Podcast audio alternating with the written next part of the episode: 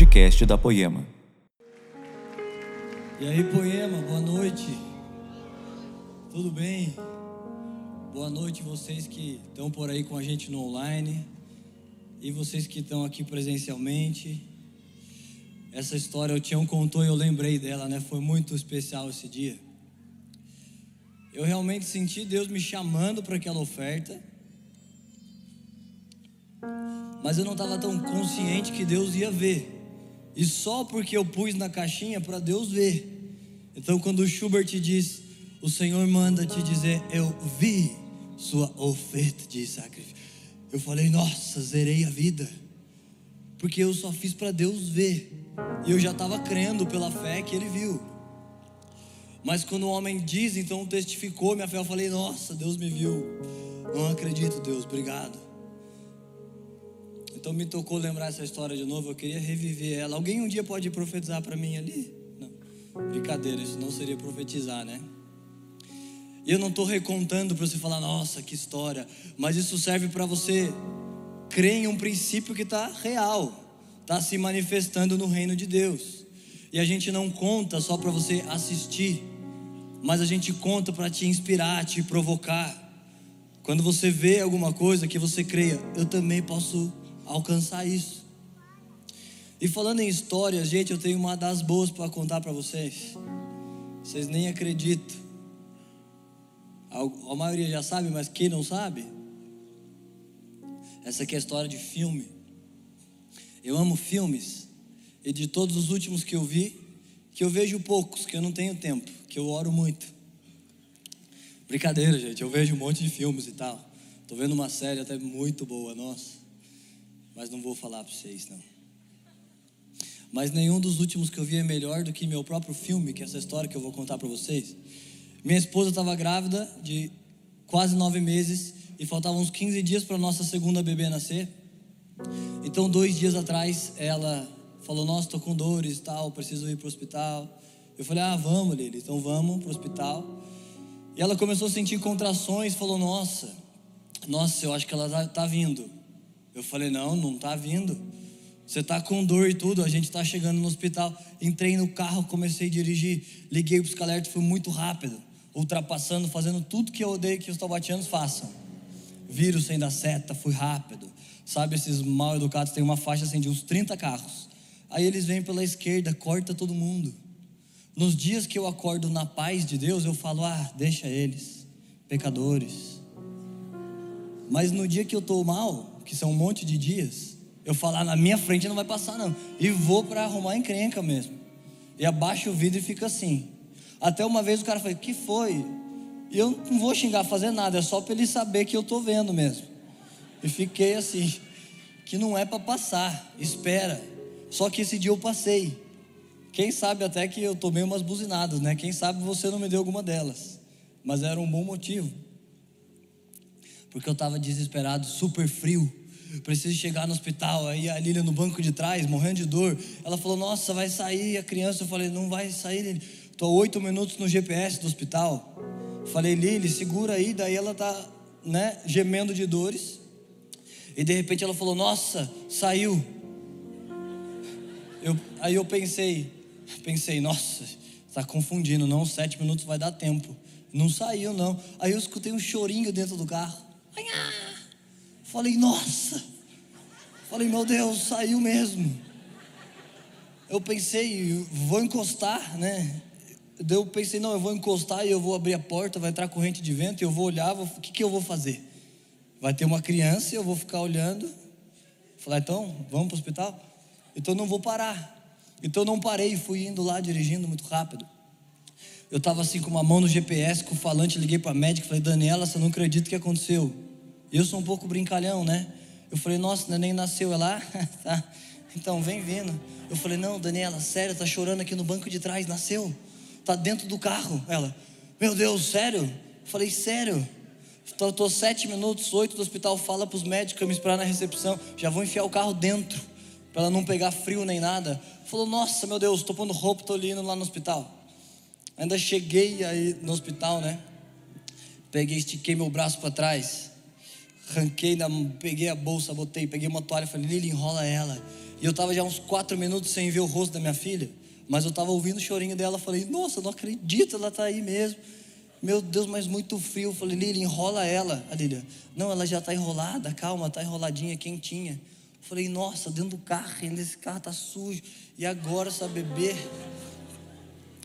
A gente chegou no hospital, gente, aí estava a equipe, aí um médico veio, olhou, né, examinou, cortou o cordão umbilical, levou ela. Nossa, foi uma coisa de um filme. Ficamos super famosos no hospital. Até uma, eu estava no corredor uma vez e a mulher encostou assim no balcão, segundo andar, falou: Amor, você não sabe o que aconteceu aqui no hospital. Tem uma criança estava vindo, nasceu no carro. E eu estava passando atrás dela, eu passei assim. Que foi eu, né? A minha criança que nasceu no carro. Então se chama Olivia. Nossa, e a gente nem tinha pensado exatamente. Claro que a gente pensou no significado dos nomes. Catarina significa pureza e Olivia significa unção de Deus. É tipo óleo que espreme da oliveira. Lembra que no Monte das Oliveiras, olha como é bonito esse significado.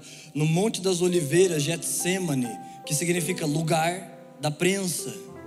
Então, aquele que a Bíblia diz sobre ti está a unção de Deus, você é o ungido de Deus, é o Cristo, ungido com óleo. Então, no lugar da prensa, o ungido de Deus estava derramando sua gota de sangue, ele estava sendo prensado. É assim que sai unção das nossas vidas. Quando você é prensado, como Jesus estava lá no Getsemane prensado, isso destila o que você tem dentro. Então, se, se eu junto os dois nomes da minha filha, significa a pureza da unção, unção pura. A coisa que eu mais espero, mais defendo. Não, eu vou falar essa história que vai demorar. Mas quando ela nasceu no carro, eu estava pensando o que isso significa, né? Às vezes eu sou meio místico, meio místico, tipo assim, um dia eu estava pensando na minha cabeça, será que eu compro Bitcoin? Eu estava pensando isso uns dias e parei num semáforo. E um carro na minha frente e a placa escrito BTC, que é a sigla de Bitcoin, né? Para você comprar, você põe lá BTC, que é Bitcoin. Eu falei, nossa, é de Deus. Comprei. Pensei, tudo fala. Sinais de Deus e quem discerne. Mas só que caiu tudo, não era Deus esse. Foi uma coincidência maldita mesmo. A não ser que Deus queria me espremer e me deixar pobre, e daí foi bem sucedido. Mas essas coisas naturais, elas revelam uma coisa do mundo espiritual. Então eu estou pensando, nossa, minha filha, no carro ainda foi um longo, foi uns sete minutos, mais longo da minha vida. Então eu já estava ali, depois de uns minutos eu fui ficando mais calmo, ela chorando, os carros na minha frente, eu fui e tal. Eu falei, nossa, Lília, tá no seu colo aí, ela já, já nasceu chorando. Foi bom, porque precisa chorar, né? Precisa chorar, que daí desobstrui a respiração, o nariz e tudo. Eu falei, nossa, ela é prática, ela já, já quis nascer agora, dispensou toda a estrutura e médicos e tudo. Eu falei, Lili, isso é um novo tempo de Deus na nossa vida. Agora ali eu não estou sendo místico, mas ali é real de que essas coisas naturais, elas estão apontando uma transição espiritual. E claro que a Olivinha, ela não quis proativamente, eu vou nascer agora. Só que é um projeto de Deus sobre ela. Ela é chamada para fora. Ela não esperou o convencional. Eu estou chutando na minha cabeça, somando os sinais, que ela vai ser um tipo de missionária. Chamada para fora. Muitos anos atrás eu escutei um homem, um pregador, dizer: ele falou para a igreja, gente, quando meu filho crescer, e esse pregador não fazia nem um pouco de questão de ser educado com a igreja. O pessoal tinha que amar a palavra de Deus. Porque se eles precisam de simpatia e educação, não ia ter.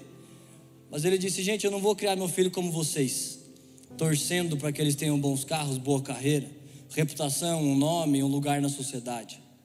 Eu vou criar eles para se doarem pelo Evangelho, para morrer por Jesus. E se eles grandes me disserem, pai, eu vou para um lugar e lá tem perseguição e eu posso morrer, eu vou dizer, vai filho, Deus te abençoe. E se você morrer, nos vemos do outro lado. E você vai ser um homem honrado. Vai trazer nas mãos para o Senhor seu sangue derramado, sendo um mártir. E eu escutei e falei, nossa. Eu era um adolescente, eu pensei, quando eu tenho minha filha, eu gostaria que ela tivesse um legado desse tipo. Então vamos ver se até lá eu arrumo essa coragem. Mas eu vou querer sim que ela. Como é aquele texto mesmo? Que o cordeiro receba a recompensa do seu sacrifício. Então, se a minha filha é tocada por Deus, ela diz: Não, eu vou lá em missões. E eu abandono minha própria vida para que o cordeiro receba. Eu digo: Não, ele realmente, ele merece receber. Ele precisa receber. Então, se ele te chama para fazer, faz. E outras coisas que eu estava examinando nesse nascimento. E você, eu estou te contando isso para que você usa para a sua vida isso. Coisas naturais que você transiciona, elas falam de uma coisa espiritual. Esse princípio da Bíblia, primeiro é o natural e depois o espiritual. As coisas visíveis são criadas pelas invisíveis. Então, se Deus te dá um novo carro, uma nova casa, um relacionamento, um filho, uma liderança, um ministério, um emprego, todas essas transições naturais, se você tem olhos para ver, elas estão falando de um novo tempo espiritual. Então, por exemplo, você se lembra a história de Jacó e Esaú? Jacó não tinha lá uma consciência proativa, mas ele nasceu puxando o calcanhar de Esaú. E por causa disso, os pais daquela época, né? Eles estão buscando sinais de Deus. Toda a cultura deles está rendida a Deus.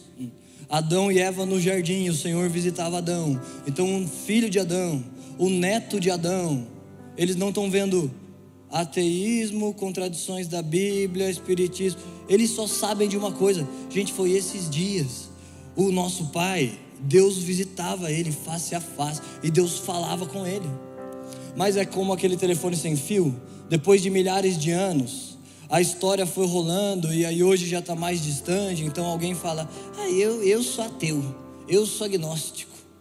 Porque está longe da história da nossa tradição, mas a nossa tradição a humanidade no início da terra, ela honrava a Deus, ela ficava sempre examinando aonde Deus estava se movendo.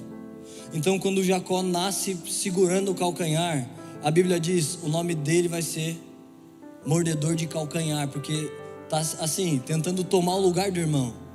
Esaú é o primogênito, é o primeiro que está saindo, mas Jacó puxa o calcanhar, tipo, não, não vai ter que ser eu. Mas esse nascimento natural está mostrando toda uma verdade espiritual. Que o resto da vida de Jacó ele está tentando tomar o lugar do irmão. Você sabe que a maior bênção da Bíblia de um pai era para o filho primogênito.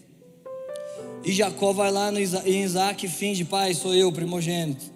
O pai fala, Esaú, mas você está com voz de Jacó? Chega perto para eu te ver e no complô com a mãe matou um cordeiro, vestiu a pele do cordeiro, porque Esaú era peludo. Jacó chega perto, Isaac toca e fala: Nossa, acho que é Esaú mesmo então. Isaac não estava mais enxergando. E ele ora e transfere como pai, como a autoridade que só um pai tem, transfere toda a bênção de primogenitura para Jacó. Então, aquela transição natural de quando ele era só um neném, estava mostrando o legado da vida dele décadas mais tarde. Então isso fala muito comigo, essa chegada da nossa bebê. Eu estou te contando um pouco essa história. A gente é família espiritual, né? Eu sei que tem umas linhas teológicas em que, por um zelo, eu gosto dessa linha também, mas por um zelo com a doutrina, eles não contam nenhum tipo de humor, nenhum tipo de história, porque eles não querem promover homens, para que no fim do culto você não entre no carro e fala: "Nossa, o cara é demais. Você viu o cara fez aquilo, fez aquilo". Que não é para isso que serve o púlpito. Não é para isso que serve a pregação. Serve para o nome de Jesus ficar mais alto na sua vida, na sua casa, que a palavra mexe com você, confronta, divide pensamentos da alma, do espírito. Mas então para isso eles só fazem boa noite. Abram suas Bíblias. E aí também eu acho um pouquinho chato demais porque a gente também é uma família, vida na vida. Então não dá para a gente sentar todos juntos. Então eu queria compartilhar esse pedaço da minha vida. Vocês podem pôr nas orações de vocês, minha família. Eu sempre oro por vocês. Meus momentos de oração eu falo, Deus, o Senhor sabe que eu amo aquela igreja. Como eu levo essa palavra com temor diante do Senhor, de que seja exatamente o que o Senhor quer comunicar. Então eu estou muito feliz, muito cansado. Ninguém aqui deve estar mais cansado do que eu. Que agora com a minha primeira bebê, essa última noite acordamos de duas em duas horas. Sem falta, que a Olivinha é um relógio certinho. Nossa, Tião, tira esse botão para mim, por favor. Para que eu falei isso no microfone, né? Foi só um vício.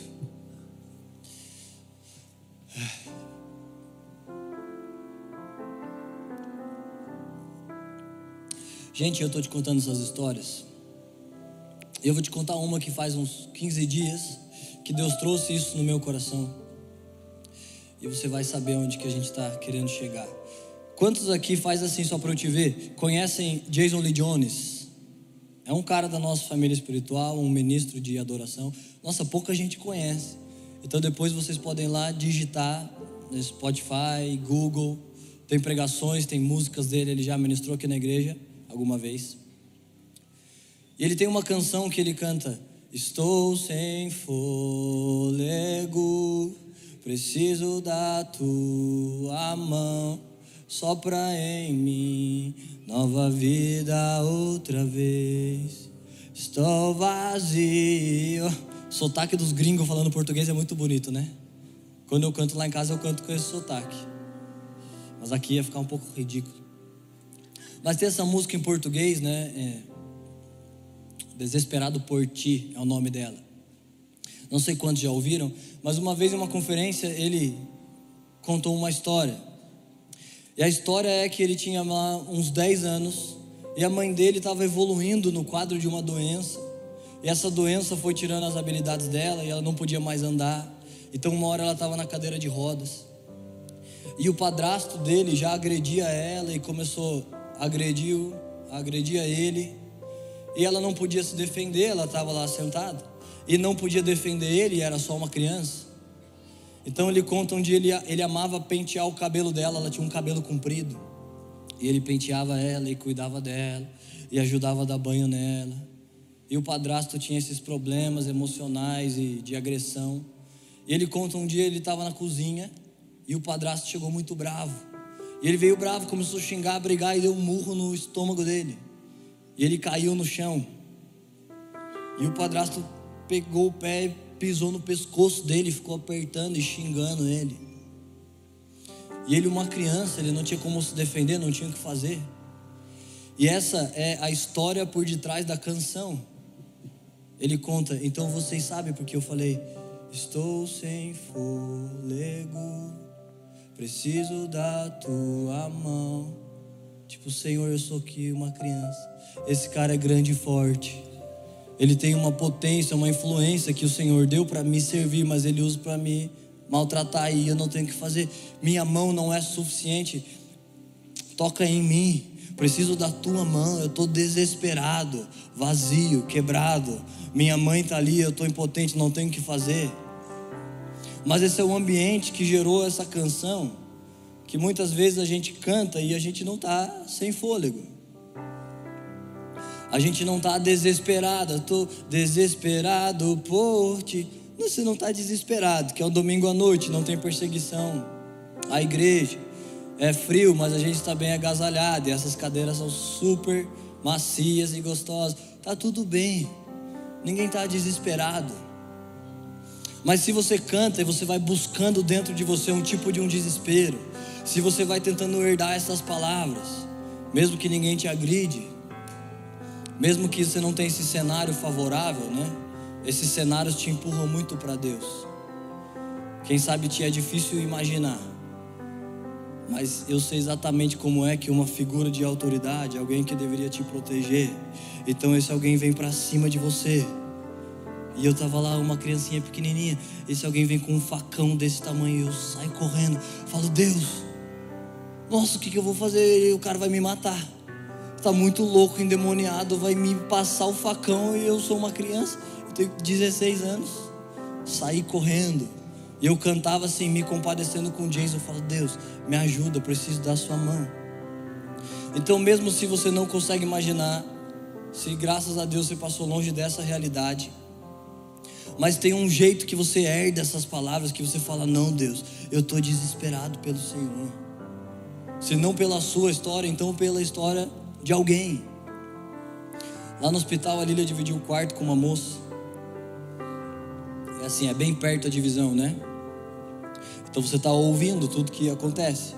E eu percebi, a moça estava lá feliz, um pouco feliz. E ela ria e eu pensei, nossa, essa, essa mulher tem é muito novinha, era uma risada de criança. E depois ela realmente era uma criança, ela tinha 15 anos, tinha acabado de dar a luz. E um momento os médicos entraram, uns três médicos entraram ali do lado e eu tô ali sentado na minha poltrona já por 12 horas. Já vi coisas no celular, carros, perfume, já não tem mais o que fazer, já orei, já li a Bíblia, já fiz tudo, não tem mais o que fazer. Tô lá só sentado. E a minha Olivinha lá dormindo, enfermeiras vêm, pega, dá injeção, volta, coloca. Rotina, rotina cansativa. Então eu estou prestando atenção na conversa, né? Era a coisa mais diferente da rotina. E eles dizem, moça, o seu bebê está lá, ele teve que ir para a incubadora e ele nasceu muito pequeno. Ele nasceu no tempo certo, mas ele nasceu com menos de 2 quilos. E ele tinha que ter lá quatro tubos do coração e só tem dois e o sangue não chega para ele. E começou a contar e a menininha ela estava rindo antes, né? Conversando lá com a mãe dela. Eu falei, nossa, coitada, né? Ah, não tem um pai, não tem alinhamento, não tem vozes como vocês têm, não tem uma mesa que ela senta para se aconselhar, não tem nada, tudo bagunçado, desordenado e a criança não tem um pai e tá e é o que é. E eu pensei, nossa. E ela tão menininha, rindo, mal sabe ela a jornada, vai fazer ela virar mulher. Mas nessa notícia ela ouviu e ela começou a chorar um pouco. Talvez que ela estava com vergonha, mas daqui a pouco ela não aguentou, começou a chorar muito. E eu comecei a pensar, eu falei, Deus, nossa, coitada dessa menina. Nossa, e o quarto ficou pesado, e a notícia horrível. E eu, a Lília, começamos a chorar. Eu falei, nossa, Deus, pelo amor de Deus, parece, né? Tudo desalinhado, tudo fora da hora, tudo zoado. Mas pelo amor de Deus, faz uma coisa por ela. Ajuda essa menina. Então depois a gente conversou com ela, fomos lá com o bebê, a gente orou. Depois de três dias, graças a Deus, que a gente orou com ela, ministramos uma coisa. Depois a gente mandou uma flor com um bilhetinho com WhatsApp. E ela mandou o WhatsApp. Caiu na isca. Agora é só questão de tempo que a gente puxa ela para dentro. Mas a gente orou pelo menininho e ele já está ganhando peso nesses três dias, ganhou um monte de peso. E realmente precisa de um milagre que arrume a coisa do coração dele. E mas a minha filha está quietinha ali dormindo, mas eu estou falando honestamente, Deus, eu estou desesperado. Porque ela não fez nada para merecer e não governou e está uma bagunça, mas eu também não fiz nada e o Senhor lá me chamou, faz por ela, e toca nesse bebê, o Senhor pode fazer assim. E planta uma coisa dentro do corpinho desse bebê que restaura todas as coisas. E os médicos que estavam dizendo, nossa, vai ser difícil, eles fazem um novo exame de sangue e eles veem que tudo mudou. Deus pode fazer isso. E Ele pode não fazer. Mas a Bíblia diz: não recebem porque não pedem. Então, se Ele não quiser fazer, se Ele tem um plano que eu não posso ver, não vai ser por falta de pedir, porque eu vou pedir. Então a gente clamou junto, foi muito bom, muito especial. E por que eu estou te falando isso? Porque há histórias que nós escolhemos para nós, consequências de decisões que a gente mesmo que tomou. Eu não escolhi que a minha filha nasce no carro, eu estava lá todo certinho, todos os exames, todas as coisas, faltava 15 dias. Então há histórias que você não escolheu, mas elas te sobrevêm. Ninguém escolhe que o seu padrasto te chute o estômago, te deixe sem fôlego. Mas acontece. Mas o que eu quero te falar essa noite, mesmo que histórias te escravizaram, te machucaram, mesmo que você tomou decisões ruins, e você carrega peso e consequências. Várias dessas consequências pode ser que o Senhor não mude e você tem que ser homem e mulher de Deus e lidar com isso. Você não pode dizer, ah, me converti, sou nova criatura, Deus fez todas as coisas novas. Então, o velho eu que pagava pensão morreu, esse novo eu não precisa pagar. Não, se você tomou essas decisões, você resolve. Resolvê-las honra a Deus. Se você feriu alguém, roubou uma coisa de alguém, a gente perdoa, a gente restaura, Deus, Deus conserta, paga o pecado, mas vai preso para você pagar a sua dívida social, para você cumprir o que a Constituição manda e assume as consequências. Mas o que você não precisa fazer é ficar com um peso por histórias que te sobrevieram, por coisas erradas que você fez. Você pode jogar isso aos pés do Senhor, e Ele tem poder de transformar maldição em bênção. Como essa menina, né? Eu não sei a história dela, mas eu não sou bobo. Ela tem 15 anos e o pai não está lá. Eu sei o que está acontecendo. Tudo bagunçado. Claro, não foi planejado. Claro que ela não queria. Claro que dá um desespero e coisas financeiras. E não foi uma coisa alinhada. E não tem curso de noivos. É só um mundão louco. Mas eu estou dizendo, Deus, transforma essa maldição em bênção. Eu acho que o Senhor não desenhou essa história para ela, mas o Senhor desenhou nosso encontro na verdade, a gente estava em um outro quarto e a enfermeira falou: Ah, vou mudar vocês, porque vocês vão para um quarto que não tem ninguém. Eu falei: Tá bom, então pega todas as coisas, pega o carrinho, vai. Chegamos no outro quarto, tinha alguém. A enfermeira falou: Nossa, vocês vão vir aqui? Eu falei: É. A mulher do outro quarto disse que a gente ia vir para esse, para que não tinha ninguém, mas tem alguém. Mas a gente pode ficar aqui mesmo. Então, por trás de coisas naturais tem uma coisa espiritual. E eu já fiquei pensando, falei, Lili, não foi por acaso. Eu falei, Lili, ajuda ela, fala com ela. De noite eu mandei, Lili, você está falando com a menina? Fala com ela.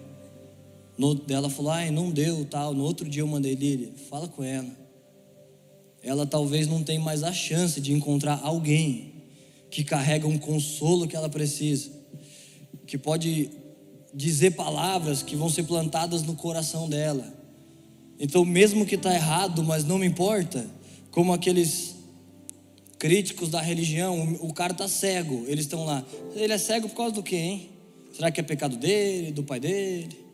Jesus interrompe e fala: gente, que diferença faz? Ele é cego para que se completasse nele a glória de Deus. Então, tudo bem se ela está desalinhada e uma história ruim, mas eu estou orando, transforma essa, essa maldição em bênção. Isso é uma coisa que eu vivi e a minha casa viveu e está disponível para a igreja. Maldições que você se enfiou, decisões ruins, isso pode se tornar uma benção. E há histórias que você não causou consequências ruins, há histórias que Deus montou para você. E nessa história há a bênção de Deus. Na história que Deus criou para você há provisão de Deus, a paz de Deus, há alinhamento, há fruto no tempo certo. E eu não sei exatamente qual é a história que Deus tem para cada um de vocês. Como diz um amigo nosso, ele canta sete bilhões de guerras. Quem sabe lá na sua vida você olha uma outra pessoa e te parece, ah, esse cara, ele não tem problemas, isso é bem melhor, olha. Mas, gente, ninguém escapa. São sete bilhões de guerras. Cada ser humano está carregando guerras, conflitos, coisas. E Deus tem uma história para cada um desses seres humanos. E se você descobre sua história, se você encontra em Deus quem você deve ser, o que você precisa fazer, você não precisa fazer o que todo mundo faz e nem ser o que todo mundo é. Você tem que achar na sua vida qual é o quadrado que Deus te quer. E nesse quadrado tem paz, tem satisfação tem outros quadrados que podem brilhar mais que o seu, mas não é a sua meta chegar lá. Pensa se Ananias, você lembra quem era Ananias na Bíblia? Ele impõe mãos sobre Saulo, que se torna Paulo, e ele se converte e ganha milhões de almas, mas ninguém prega sobre Ananias, e Ananias não tem uma grande reputação como Paulo. Mas o chamado de Ananias era impor mãos sobre Paulo, e o chamado de Paulo era fazer o que o apóstolo do Novo Testamento, basicamente ele escreveu quase toda a Bíblia do Novo Testamento, e cada um no seu quadrado, cada um fazendo e sendo o que o Senhor chamou para ser. E você sabe nessa casa que a gente sempre te empurra para isso, para que você, como um sacerdote diante de Deus, você encontre o seu lugar, não em slides de data show, mas isso só te ajuda aqui essa doutrina toca seu coração e você está lá com Deus, Senhor, será que eu invisto nessa empresa, sirvo esse homem? Você define sua própria vida a partir do que você entende de Deus para você. mas eu sei um lugar aonde essas histórias se cruzam, aonde o Senhor quer para a igreja que essas histórias vão se desdobrando e elas vão acontecendo e vão se cruzando. Como a nossa história, nós estamos aqui juntos e vocês ouviram um pedaço da minha. E infelizmente, humanamente, é impossível que eu ouça um pedaço da de todos. Mas eu sei que muitos de vocês teriam uma história tão ruim, tão triste, que nos faria sempre chorar. Mas a Bíblia diz: há irmãos passando pelas mesmas aflições que vocês. Em todo mundo há pessoas sofrendo a mesma coisa que a gente. E sempre a nossa parece maior, né? Uma vez eu tive uma inflamação de nariz, fui no hospital. A mulher fez uma triagem, mediu minha pressão. Gente, meu nariz e minha boca estava desse tamanho, gigante. Tava, nossa, eu estava desesperado e estava doendo muito. E a mulher fez uma triagem e me botou uma pulseira amarela. Eu falei, daí eu fui na recepção, falei, moça, essa pulseira aqui é o quê? Ela, ah, não, essa pulseira aí é que é a prioridade mais, mais baixa, tranquila. Eu falei, prioridade baixa? Moça, olha aqui o tamanho, tá ardendo, olha o tamanho da minha boca. Ela, não, mas tem coisas bem piores, senhor. O vermelho é o pior. Eu falei, não, o meu é o pior. O meu é o vermelho. Não tem como pôr vermelho, ia demorar horas aquilo, e demorou, né? Eu fiquei lá, esperando. Ela disse: senhor, tem uma moça que tomou um tiro aqui de raspão, passou perto dos órgãos. Eu falei: Ah, então acho que isso é pior mesmo. Mas na hora te parece assim: o meu é o pior, ninguém passa assim. Não, mas tem histórias piores, terríveis pelo mundo. E tem um lugar que Deus escolheu que todas elas se cruzam. Então eu não sei qual é a sua, e também nem é o meu papel saber, porque eu não sou Moisés. Graças a Deus, no Velho Testamento, Deus falou sobre a partir de profetas, mas no Novo ele fala por meio do seu filho. Então por isso nós treinamos, empurramos um povo para ir falar com Jesus, porque ele edifica a sua igreja através dos líderes, através dos ministérios. Mas esses líderes não podem tomar um lugar na sua vida que o Senhor tem ciúmes. Se tudo que você faz pergunta para mil líderes e o Senhor nunca é consultado na sua decisão, um líder ele está lá com sabedoria porque ele está acessando o Senhor. E Deus diz: quem tem falta de sabedoria me pede. Então eu já fui a líderes, pessoas que eu considero, nossa, são muito sábios, homens de Deus. Mas vezes que eu estava perguntando para eles, eu senti Deus meio assim: eu tô aqui eu, o meu espírito mora dentro de você. É bíblico que na multidão de conselhos existe sabedoria, mas é bíblico que. Nossa, gente. Volta isso. Mas é bíblico que entra no seu quarto, fecha sua porta, lá onde homens não estão te vendo. Entra na sala do conselho de Deus e fala com o próprio Deus, para que você não fique terceirizando tudo a homens com certeza que Deus não gosta disso, que Ele é uma pessoa. Ele não é um conceito que a gente fica falando, Ele é uma pessoa. E se você se aproxima de Deus, isso está em algum lugar de Filipenses, aproximem-se de Deus, e Ele se aproximará de vocês. Investe o seu tempo em estar perto de Deus, e Deus vai responder. Então, se você está lá nesse lugar, você vai pouco a pouco sabendo sua história. Mesmo que às vezes Deus revela por capítulos. Tipo, Deus diz para Abraão: sai de sua terra, ponto. Então ele só obedece. E Deus não fala uma segunda coisa com ele, até que ele obedece uma primeira coisa. Mas depois que ele obedece uma primeira, Deus fala uma segunda, e ele obedece uma segunda, e Deus fala uma terceira. Então Deus vai revelando por etapas. Mas existe um lugar que é a história de Abraão, e que é a história do Jason, e que é a história de cada um de vocês. Deus escolheu esse lugar para que elas se cruzem. Um lugar que nós precisamos estar. Se você pode abrir comigo, Gálatas 6,10. E esse lugar se chama a igreja. A igreja de Jesus. Não estou necessariamente falando dessas quatro paredes e de placa poema, mas eu estou falando a igreja em que Jesus te plantou, pessoas, pessoas que o Senhor elegeu para estar na sua vida, e assim como você vai lá e descobre a vontade de Deus para a sua vida, E você pode se aconselhar né, com homens, com pessoas. Eu tenho entendido de Deus que o Senhor me chama para atuar numa coisa. O que você pensa? Não faz isso no Instagram, que todo mundo tem opinião para tudo. Faz isso com alguém que tem voz sobre sua vida. Faz isso com alguém que você confia. E nós precisamos desse lugar para que a nossa história vá se desenvolvendo. Desse lugar que se chama congregação, igreja. A Bíblia diz: confessem seus pecados uns aos outros, discipulem uns aos outros, prestem contas uns aos outros. Aonde você vai fazer isso? Lá na sua, na sua empresa? Uma vez eu estava tão mal, gente, me sentindo tão distante de Deus, mil anos atrás. Eu fui para a academia, a recepcionista disse: Oi, Igor, tudo bem? Eu falei: Não, não me estou mal, não estou tendo sacerdócio, não estou abrindo a Bíblia. E ela é uma pessoa natural, ela não tinha nascido de novo. Então ela disse: Nossa, mas por quê? Nossa, não, mas eu acho que Deus está feliz com você. Você não faz nada de mal, nada de errado e tal. Que ela está medindo de um jeito que não é como nós medimos. Ela está medindo moralidade do lado de fora e tudo bem, desse jeito eu estou aprovado. Mas o Senhor não está medindo só moralidade do lado de fora. Para uma, da, uma das igrejas do Apocalipse, lembra que a carta vem para o anjo e, e a carta diz: Tenho visto que vocês estão cheios de obras, parabéns, está tudo funcionando, porém tenho contra vocês uma coisa: que abandonaram seu primeiro amor.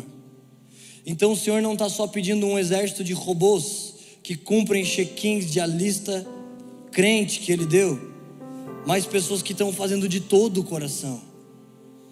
Crônicas diz: Amazias fez tudo o que era reto. É retidão que o Senhor quer, Deus? Toma. Não traio, não uso droga, não faço nada. Amazias fez. Mas a Bíblia diz: porém, sempre que você vê um porém na Bíblia, significa uma coisa séria que Deus está falando. Ah, é. O que, eu estava falando mesmo? Eu lembro, eu sempre lembro, mas é uma pegadinha para vocês se engajarem e prestarem atenção. Gente, vocês estão sérios hoje, hein? Eu acho que vocês são daquela linha lá teológica, que eu só posso ficar lendo aqui uma hora de leitura. Amazias fez tudo que era reto, porém não o fez de todo o coração. Então eu estava meio oscilando na minha vida com Deus e não é o melhor lugar de desabafar na recepção da academia, ainda mais se a mulher não nasceu de novo. Então, aonde você vai praticar esses princípios? Na igreja. Você vai confessar seu pecado lá para o seu colega de trabalho? Você fala, nossa, cara, eu vi pornografia essa semana. Ele vai dizer, ah, cara, não, o que, que tem? Normal. Porque ele não nasceu de novo. Ele faz coisas que pessoas normais fazem. Mas não tem um jeito que você crê no sacrifício da cruz que Jesus derramou sangue por você e derramou por aquelas mulheres que não conhecem sua vontade, e elas entregam um templo santo que nem pertence a elas. Não tem como que você crê e você anda normal. E você vê isso não te ofende, isso não te afeta. Não tem como que alguém sofre do seu lado e você diz: "Ah, cara, meu filho está bem". Não, mas o seu chamado não é de amar só seu filho, suas coisas. Você tem uma semente de se importar com a humanidade. Você é como Cristo. Você pode dizer uma coisa que muda a vida de alguém, e porque você vai ficar calado, porque você vai estar lá satisfeito no seu lugar. Como o Vilas canta essa música, ao lembrarmos de todos os homens que viram sua glória, nenhum deles. Nossa, imagina Gil tocando essa permaneceu do mesmo jeito. Você não encontra ninguém na Bíblia. Eu já procurei o evangelho normal. Mil anos atrás eu falei, Deus, eu quero ser crente, eu quero ser bonzinho, mas eu vou falar real pro Senhor. Eu quero fumar só um baseadinho às vezes. Pegar umas menininhas, mas não quero ser endemoniado. Isso, isso é normal. E sabe o que aconteceu? Que eu estava orando isso, estava orando isso. Deus queria ser normal, pô. Já estou um ano e pouco sem usar drogas e tudo. Queria fumar uma maconhinha, ficar de boa, não ia fazer mal para ninguém umas meninas que me, né, dá umas investidas, eu queria corresponder, mas se eu faço isso, eu vou ser endemoniado. Eu não sou endemoniado, mas eu só queria ser normal. Então buzina um carro do meu lado, três amigos da faculdade, fala: Gustavão, entra aí. Entrei no banco de trás. O meu amigo do meu lado mostra um baseadão assim, um papo. Não vou narrar isso para vocês. Mas ele fala, cara, tem uma vela para nós fumar. E eu olhei e eu estava assim, meses que eu não sentia uma voz de Deus. E tomara que isso não te escandaliza, mas daí naquele dia rompeu um lacre assim, tuf, eu escutei a voz de Deus. Deus falou: Olha lá, fuma com os caras. Que você quer ser normal. Eles são normais. E eles estão lá sendo normais. E eu falei: Deus, não, mas como que eu vou fumar? E eu comecei a chorar que Deus falou comigo. Eu era recém-convertido, eu não repetiria isso. Mas na época estava tão mal feito o cigarro de maconha deles que eu refiz. Peguei, refiz, devolvi e fui evangelizando eles. Aí chegou na porta de casa, eu arranquei minha camiseta para não feder maconha, que minha mãe não queria acreditar nisso, recém-convertido. Se eu chego fedendo e falo, ah mãe, fiquei evangelizando os caras.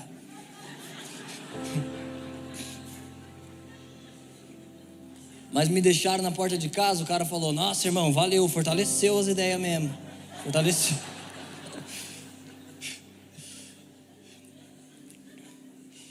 Então não, você não vai encontrar um jeito. Todos os homens, se você pensa, cara, muito radical lá, lê a Bíblia. Todos os homens que amaram esse Jesus, eles foram radicais. Não tem nenhum que encontrou um lugar de paz que ele fala: Não, agora eu estou bem, Jesus me deu prosperidade, família, carro, dinheiro, emprego. Vou aos domingos na igreja, dou uma esquentada na cadeira, volto domingo que vem. Não, o Espírito Santo que está vivo lá, durante a semana você vê uma coisa que ele te fala, vai lá. Você faz uma coisa que ele diz, não faz. Você pensa uma coisa que ele fala, não pensa. Não, pensa tudo que é puro, tudo que é limpo, tudo que é encorajador. Não pensa o que é mal, não olha o que é mal. Eu não oro que os tire do mundo mas que os fortaleça. Deus não tira a gente do mundo, mas Deus quer tirar o mundo de nós. O mundo, assim, coisas ruins, coisas caídas do mundo. E é onde você abriu Gálatas 6,10 diz: façamos o bem a todos, mas principalmente aos da família da fé. Carinhosamente apelidei essa mensagem para no YouTube ficar mais clicável. Eu queria chamar de fraternidade. Mas eu estou pensando ela lá no YouTube, alguém falar, ah, fraternidade. Mas se a gente escreve panelinha, é só uma hipótese, né? Eu acho que as pessoas vão clicar mais. Então ela clica, tipo, nossa, panelinha, nada a ver. Clica, então cai na isca e é edificada se ela permanece até o fim. E panelinha é bom porque é exatamente o que eu quero dividir com vocês. Existe tipo uma panelinha, um favorecimento na igreja que serve aos da família da fé. Essa semana uma moça me liga e diz: Oi, quem eu falo? Ai, Gustavo. Ah, Gustavo, eu sou não sei da onde, pode me ajudar com dinheiro lá para um lugar? Eu falei: Nossa, moça, não posso. Não posso, já tenho minha lista, coisas que eu, pessoas que eu ajudo. Não, mas é só um pouco, tal. Falou um nome lá de uma mulher. Eu até me compadeci, mas eu falei: Nossa, não, não tem nexo. Eu vou mandar um dinheiro lá para atravessar o planeta por uma ONG, que eu nem sei quantas taxas pegam no meu dinheiro, para ajudar alguém que eu nem sei quem é. Eu quero fazer o bem a todos. E se Deus me tocasse, quem sabe eu faria, mas principalmente aos da família da fé. Eu tenho assim pessoas na minha casa que eu recebo, pessoas na igreja que são minha família e são minha panelinha, é para eles que eu faço. Uma vez um cara disse: "Nossa, cesta básica, vocês só dão no GC?" Só tem que ser poemeiro. Falei: "Tem?" Porque alguém leva cesta básicas para doar. Tudo bem, a gente distribui, a gente pode fazer. Mas não antes de fazer pelos nossos. Porque os nossos são a família da fé que Deus nos deu. E o lugar que Deus chamou para nossas histórias se cruzarem e como ferro a fio ferro. E pessoas que vão ser voz na sua vida. E pessoas que vão ser corpo de Cristo com você.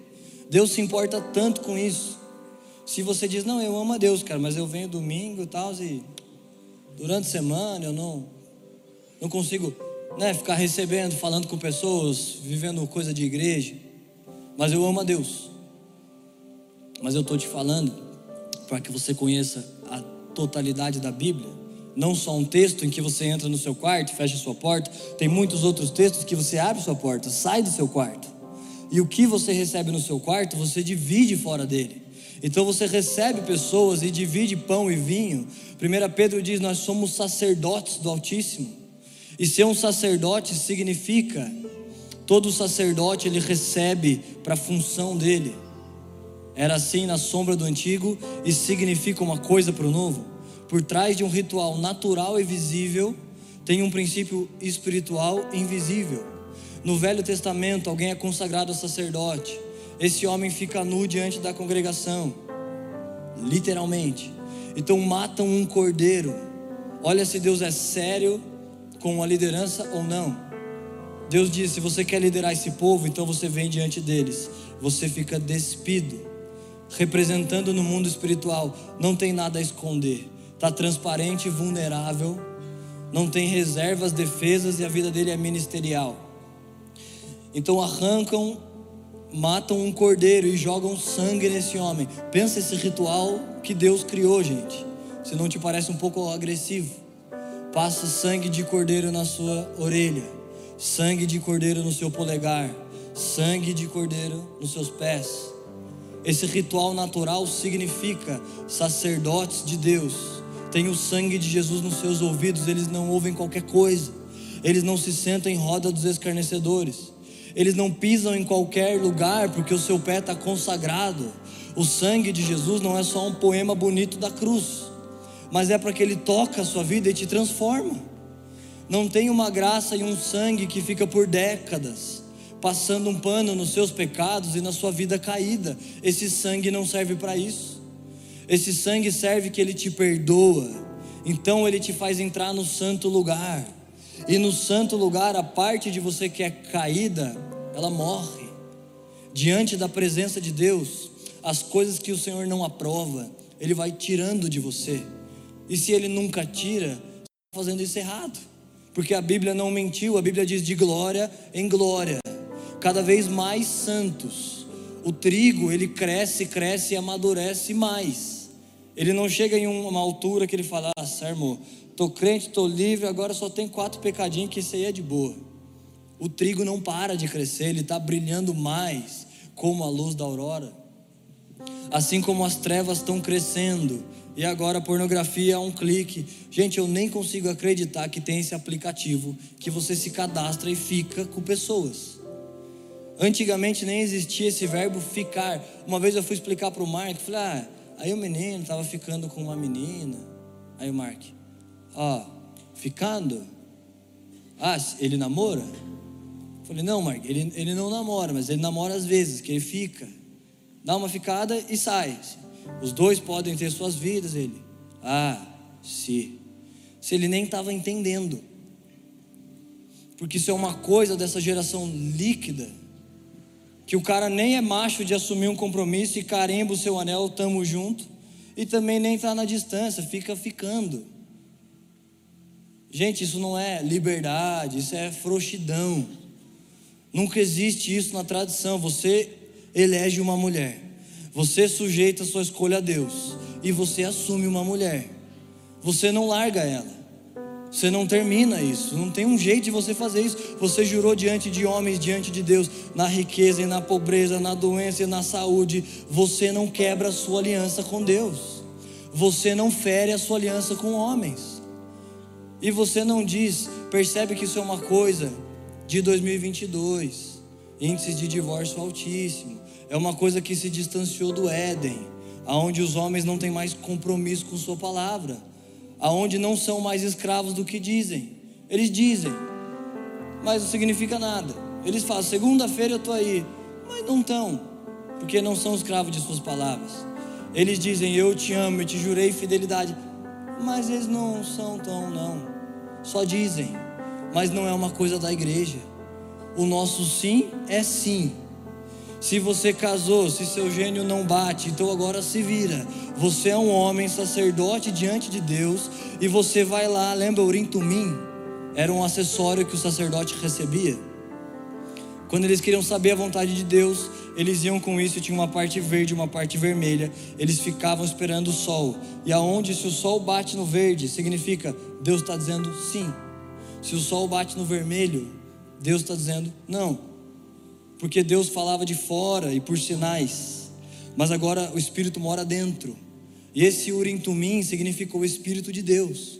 E se o seu está quebrado e não está funcionando, você vai lá no santo lugar e diz: Deus, eu jurei fidelidade, eu estou em um relacionamento, isso, isso se quebrou. E eu sou responsável porque eu sou homem e eu preciso consertar meu coração. Eu preciso consertar esse urinto-mim que o meu discernimento não está muito funcionando. Você resolve, mas isso é para sempre. Não é um pacto que você tem poder de quebrar. Porque quem inventou o casamento foi Jesus. Ele inventou. Então são as regras dele. E quem tem juízo obedece. Acho que essa mensagem chegou atrasada para o culto de casais que foi ontem. Mas vai que algum casal escapou ontem e Deus me usou hoje, não sei.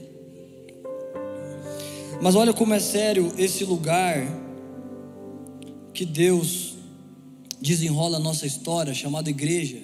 Provérbios 6,19, olha o que diz. Vou ler a partir do 16. As seis coisas que o Senhor odeia, e a sétima ele detesta. Parece um, uma coisa redundante, mas é o Senhor dando ênfase. Tem seis coisas que eu odeio, mas eu detesto a sétima, odeio mais. Ele dá a lista de coisas, verso 18: coração que traça planos perversos, pés que se apressam para fazer o mal, testemunha falsa que espalha mentiras. E olha qual é a sétima: aquele que provoca discórdia entre irmãos.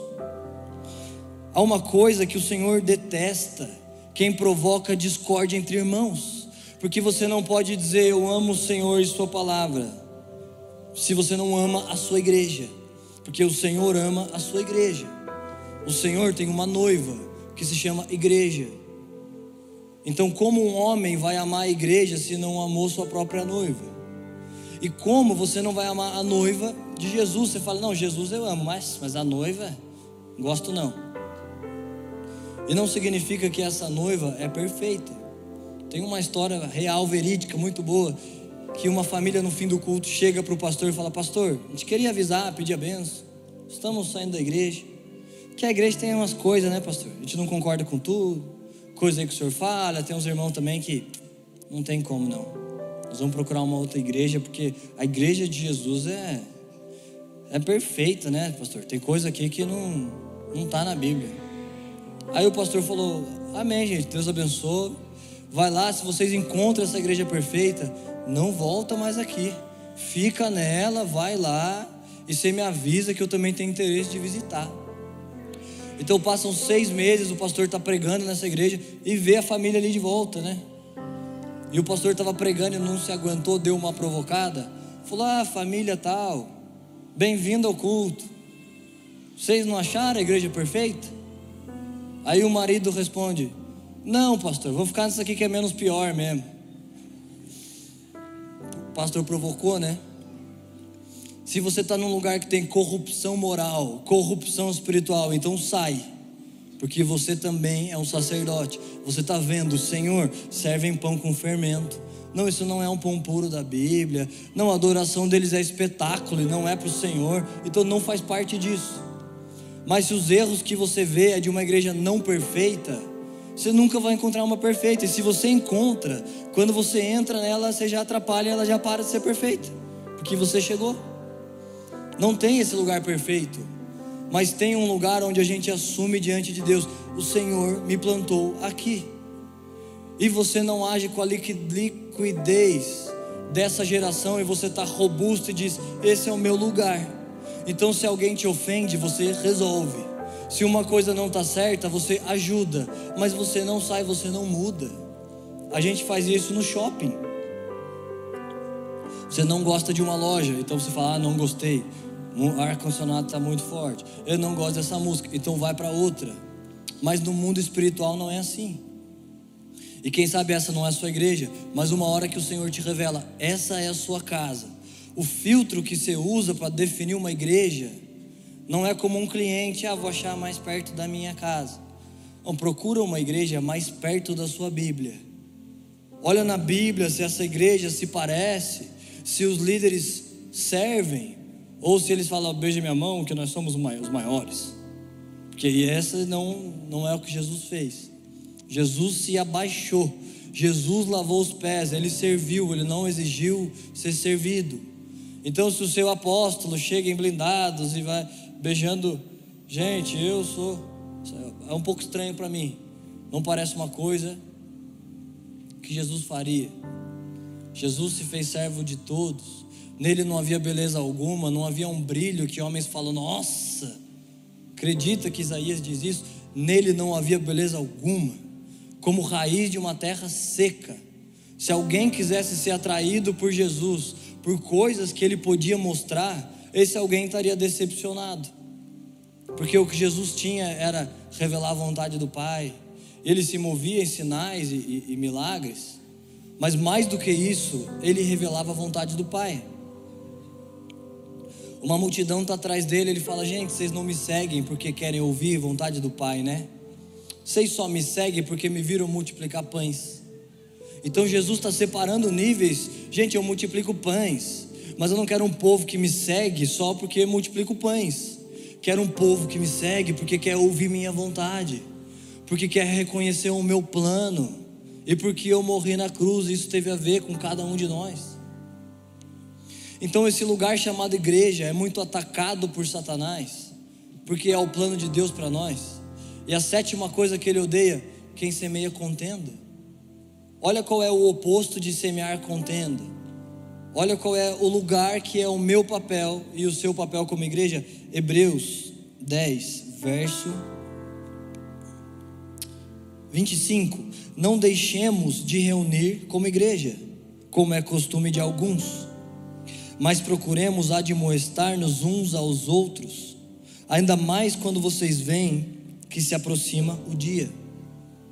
O dia em que o Senhor está vindo, esse dia está se aproximando, e o autor diz: não deixemos de congregar, ou seja, gente, não vamos parar como é costume de alguns, vamos fazer o que?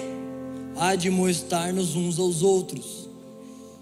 Sabia que o seu papel não é só esperar e assistir, que os pastores ajudem todas as pessoas ao nosso lado. No Novo Testamento, nenhum homem recebe o título de pastor.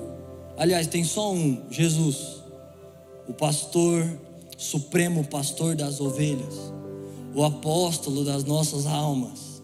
Só Jesus recebe isso.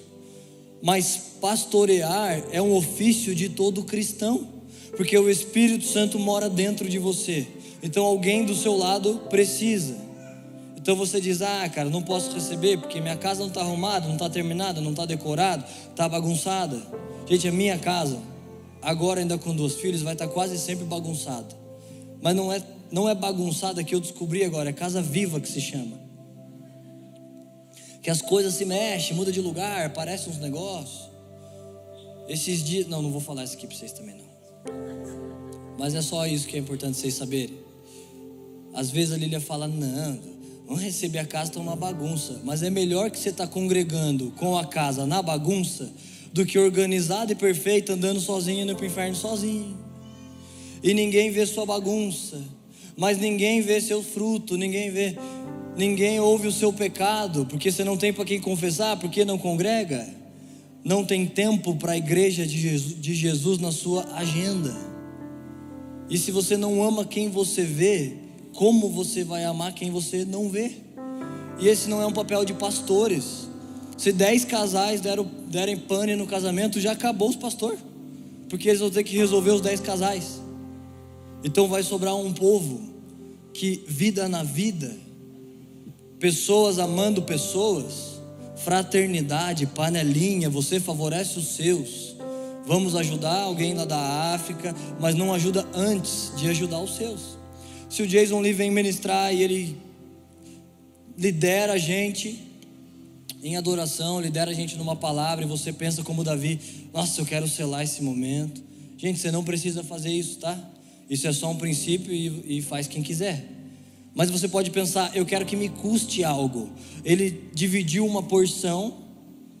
Isso não é um princípio de homens. Quando eu digo que não é, você não é obrigado a fazer, é porque é uma coisa voluntária. Mas não é um princípio de homens, é um princípio da Bíblia. Paulo diz em Gálatas, gente, pensa se não ia pegar mal 2022. Se vai para o YouTube um pastor falando, igreja, vou falar para vocês na moral. Eu divido coisas espirituais com vocês. Então, o que, que tem de mais vocês dividirem as materiais comigo? Alguém iria comentar: ah, pastor, ah, já está interessado em dividir as materiais, porque o mundo está mal. e tudo que os olhos deles veem são maldade. Mas a Bíblia diz: tudo é puro para os que são puros, mas nada é puro para os increntes e impuros. Nada é puro, ser ministro ofertório, um olho mal diz: ah, quero dinheiro. Não, a igreja não quer seu dinheiro. O Senhor não quer o seu dinheiro, Ele quer que você, através de um sacrifício, sobe fumaça para o Senhor. Então Paulo escreveu isso para Gálatas. Nós dividimos coisas espirituais. E o que custa vocês dividirem as materiais? Porque espirituais são mais altas, mais importantes. Elas têm poder de te levar para a eternidade. Mas se você troca de carro, não altera seu destino. Daqui 100 anos, não importa em que carro você anda. Não importa qual é o cargo na sua empresa. Daqui 100 anos não faz diferença. Mas vai fazer diferença daqui 100 anos a qual voz você ouviu, a qual semente você deixou entrar no seu coração. Vai fazer toda a diferença.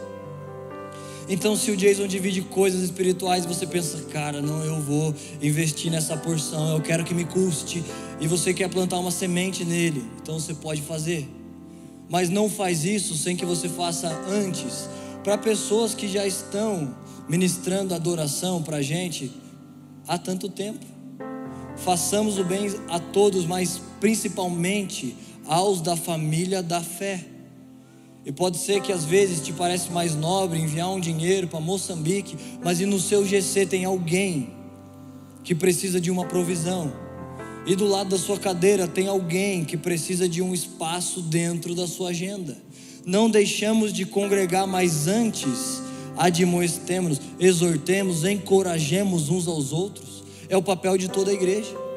A igreja não é boa só se os pregadores são bons mas a igreja ela fica boa se as pessoas, se elas estão fazendo o seu papel de sacerdotes. Paulo diz: todos podemos profetizar. E o que é profecia? Exortar, edificar e consolar. Profecias do Velho Testamento, elas revelam coisas. E existe no Novo Testamento profecias que também revelam. Só que no Novo a maioria das coisas já estão reveladas. Então o Espírito Santo que mora dentro de você te, te habilita a profetizar. Você recebe um irmão na sua casa. Então você consola, você exorta, você diz, irmão, que situação, que história triste. Consolou. E você está amando, você não está fazendo da boca para fora, fazendo o que é reto, mas sem ser de todo o coração, porque Deus não iria receber isso. Um dia eu falei, Lili, pega uma oferta aí pra gente. Ela tirou uma notinha meio assim, Falei, nossa, Lili, isso daí vai ser um boi manco para Deus, não vamos ofertar isso, não. Ela falou, não, não, Deus vai receber sim. Não, eu dei de todo o coração. Falei, sério, Lili? Não, sério. Falei, é, então tá bom. Desamassei a nota e tal. Porque eu estou preocupado em que a gente faz um costume, mas que não é de todo o coração. Que a Bíblia chama, sabe como? Obra morta em que Deus diz para Sofonias: tem um povo dessa era do YouTube que critica um culto que não tem palavra, e eles dizem: nossa, culto sem palavra, uma hora de adoração, que absurdo, que Deus gosta é palavra. Eu queria com curiosidade que algum dia eles me explicam por que em Amós, porque em Sofonias Deus disse: gente, eu odeio o culto que vocês fazem, vocês pregam, eu tampo ouvido, que é chato, vocês não queimam. Vocês ofertam, eu tampo o nariz, porque eu nunca pedi esmola. A oferta de vocês não é esmola para um Deus carente. A oferta é uma fumaça para um Deus que está procurando verdadeiros adoradores. Não fizeram para pagar a conta do ar condicionado, mas fizeram dizendo: Jesus, eu te amo mais do que esse dinheiro, e eu te amo mais do que as horas que me custaram ganhar isso, e não só essas horas, mas toda a minha vida é sua. É isso que sua oferta está dizendo. E se ela não diz isso, é melhor que você nem faz. Se não é de todo o coração, se você não está dando com alegria, então encontra uma alegria. Fala, não, Deus. Um dia eu fui dar uma nota na minha carteira e meu coração pensou: nossa, isso aí vai quebrar as pernas, vai fazer falta. De raiva eu falei: não, então eu já dou tudo. De raiva que meu coração quis se levantar contra Deus. Falei para mim: cala a boca. Ministrei minha alma, falei: não, agora vai ficar sem nada mesmo porque não aceito que uma coisa tome o lugar de Deus. E Deus se preocupa tanto que a gente defende esse lugar. que você pode ver os dons da Bíblia, dons de exortar, de ministrar, edificar, dom de cura, dom de profecia, dom de palavra de conhecimento, dom de revelação. Esses dons não servem para que você sirva você mesmo. Eu não entro lá no meu quarto, Gustavo, é isso que te digo, há um novo tempo sobre eu mesmo, sobre você e nós. Esse dom não serve para servir a mim mesmo. Ninguém tem um dom de sabedoria, senta na cadeira e prega para si dizendo: Uau, uh, quantos mistérios. Esse dom serve para servir o outro. Os frutos do Espírito para servir o outro, o corpo de Cristo. Amabilidade, bondade, domínio próprio. Eu não preciso de domínio próprio para mim mesmo, eu não, eu não me irrito. Eu estou tranquilo, fico lá. Mas eu preciso de domínio próprio porque às vezes alguém me irrita. E eu falo, Deus, preciso desse fruto. Nossa, eu preciso de amabilidade, bondade, paciência, tudo, Senhor, me ajuda aqui. Esse daí provocou todos os limites. Então Deus equipou a igreja com frutos, com dons, e todos eles é para que o próximo coma desse fruto, para que o próximo seja afetado com o que você carrega. Mas o próximo é o que está mais próximo é primeiro os da família da fé. Primeiro sua casa que te aguentou desde que você não era convertido e super chato. Logo que eu fui convertido por Deus, eu ficava aqui na igreja, quem manda e tal. Falei, Deus, me converti com quase 16. Pensei, nossa, não, Deus, com 10 eu já podia ter me convertido. Perdi muito tempo, eu tenho que correr atrás do prejuízo. Fico na igreja fazendo um monte de coisas. E agora eu sou uma pessoa mais bozinha. Mas se eu pudesse voltar atrás, eu ficaria mais em casa. Porque eu dei um monte de tristeza, decepções e lágrimas. Então agora que eu estou bonzinho, quem primeiro precisa comer dos meus frutos são eles. E não só que aqui na igreja fala, nossa, você é uma benção. E comam de frutos de bondade, de serviço e de ministério. Mas todos ao nosso redor eles precisam comer. Não deixemos de congregar mais, andemos uns com os outros. Não necessariamente que você vem só aos domingos. Porque se a perseguição fecha nossas portas como países perseguidos, você não vai congregar nesse lugar. A gente vem para celebrar os domingos e ter uma reunião de um povo, mas existe uma unidade que você vai vivendo fora desse domingo. E justamente porque as pessoas são diferentes, é por isso que essa unidade promove coisas na igreja é por isso que a sua história, no meio da igreja, da congregação, ela vai sendo aperfeiçoada, edificada. Você sabe como a unidade entre pessoas iguais, isso é literal, o ápice da unidade que Deus inventou no casamento, entre pessoas iguais, não gera fruto nenhum, porque esse não é o plano de Deus. Mas o ápice da unidade entre pessoas diferentes, um homem e uma mulher, isso gera frutos, porque esse é o plano de Deus. Então nem todos são mão, nem todos são pé, nem todos são boca, nem todos são nariz, mas pode a mão dizer: Eu não preciso da outra mão, e eu não preciso do nariz. Nós estamos interligados, dependentes uns dos outros, porque corpo de Cristo é o lugar que Deus nos chamou para ser igreja, para viver nossos propósitos, para viver nossas histórias.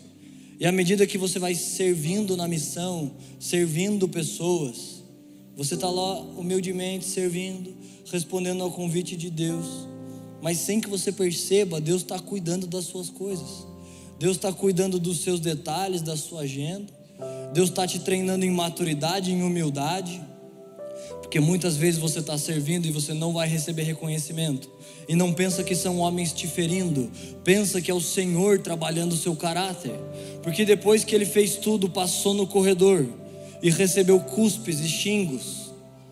Algum dia eu estava me sentindo assim, muito desonrado. Falei, Deus, nossa, mas eu amei, eu fiz tanto, Senhor, e não tem nenhum reconhecimento nenhuma honra. Mas já no outro minuto que eu estava me sentindo tão sujo que eu falei, Deus, o Senhor não cobrou própria honra. O Senhor, o Cordeiro Santo que foi lá imolado, o Senhor não disse aos homens: Gente, vocês estão cuspindo em mim, vocês sabem quem que eu sou? Eu que sou o filho de Deus, o testemunho das escrituras que vocês leem, mas vocês leem e me crucificam, mas é elas que falam a meu respeito, porque eles não podem ver, seus olhos estão tapados, cegos de religião, eles não têm uma paixão que quebra o julgo, a unção de Deus passa, mas eles estão blindados, não os toca. eles ouvem e tropeçam, e a igreja ouve e constrói em cima. Então não tem um jeito de eles serem tocados se o coração deles está fechado, se eles não querem ouvir aquilo que Jesus tem a dizer. Você pode ficar de pé. Eu não estou acabando, mas é só para parecer que eu estou.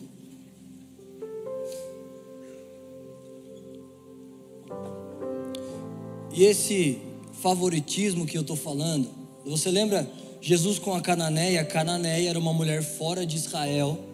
A Cananeia chega e fala: Senhor, minha filha está endemoniada, pelo amor de Deus, me ajuda. Jesus fala: é, Não, você não é de Israel.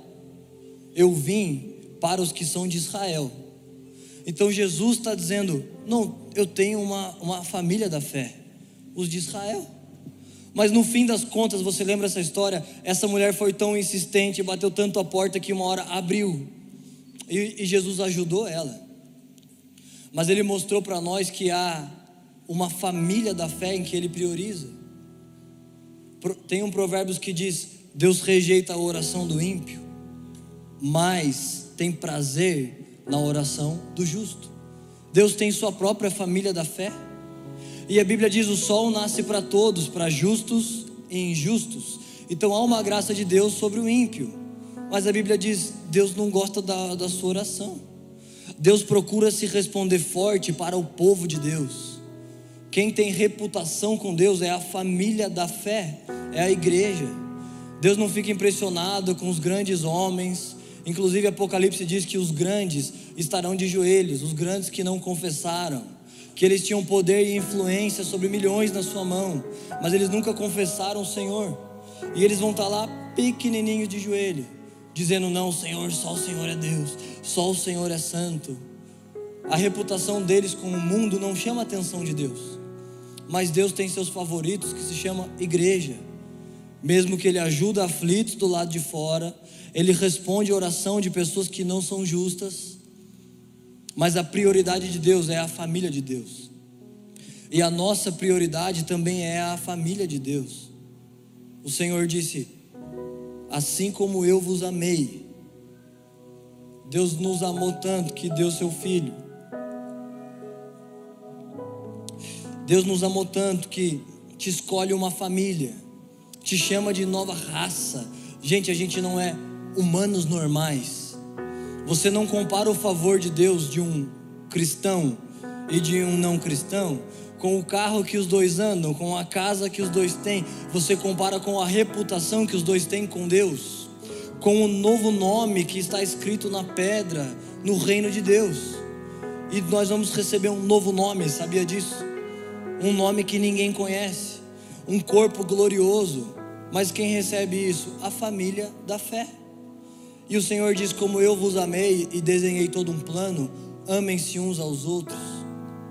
Se vocês me amam, obedeçam minhas palavras. E as minhas palavras são que vocês amem, que vocês andem em unidade, que vocês gerem frutos, que vocês congreguem, que nós sejamos fraternidade uns com os outros. E para terminar, eu quero só te falar esse texto. Salmo 133 diz: Como é bom e suave que os irmãos vivam em união. E muitas vezes essa união tem que ser defendida com força. Porque se o Senhor te planta num lugar, esse lugar não tem só bônus, tem coisas boas e coisas ruins. Se você escolhe uma vida, eu vou ser missionário e eu vou fazer missões, e você fica lá pensando, não, mas eu, mas eu quero andar de Lamborghini. Você vai ficar toda a vida lidando com isso? Você decidiu ser missionário, então você não vai andar de Lamborghini. Um missionário, se ganhar uma Lamborghini, vende para fazer missão. Se o seu coração não pode lidar com isso, então não seja missionário, vai fazer outra coisa. Mas se você é missionário, você define: eu sou missionário, essa é a vida que eu escolhi. Deus me chamou para isso. Se você congrega num lugar, não significa que lá só tem coisas boas, mas significa que você é homem e mulher e diz: Deus me chamou para isso. Eu não saio não é um lugar perfeito, mas é onde Deus me chamou. Eu não gosto muito de uma coisa aqui ali, mas nós vamos arrumar isso. Eu vou encorajar esse, eu vou ajudar esse, eu vou perdoar esse. Mas você não torna a sua aliança líquida. Não, você está robusto, você está firme nela. Você está maduro diante de Deus, reconhecendo Deus, essa é a minha vida. Se eu estou olhando, comparando, se você mora num bom lugar, olha no Google Earth tem uma casa melhor que a sua. Você vai dizer, Senhor, mas eu queria aquela casa. Mas essa foi a que Deus te deu.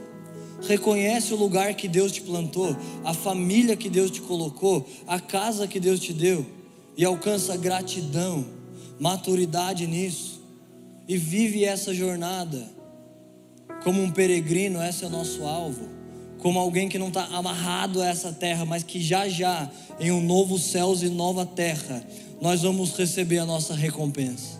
Os preferidos de Deus vão receber a sua recompensa. Você pode fechar seu olho?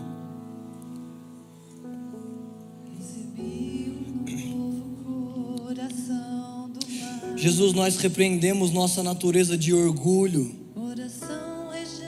Nossa natureza é influenciada por poderes espirituais que querem promover aquilo que o Senhor odeia. E o Senhor odeia divisão, o Senhor odeia inimizade entre irmãos. E há forças espirituais que querem promover isso no nosso meio. E na unidade da igreja nós repreendemos, Jesus. Nós pedimos que o Senhor nos dê esse novo coração que ajuda o outro, que sofre com o problema do outro, que carrega os nossos fardos uns dos outros, que atura, que compreende, que não se senta em roda de escarnecedores, que confronta, mas que se senta em roda de esclarecedores, de pessoas que amam.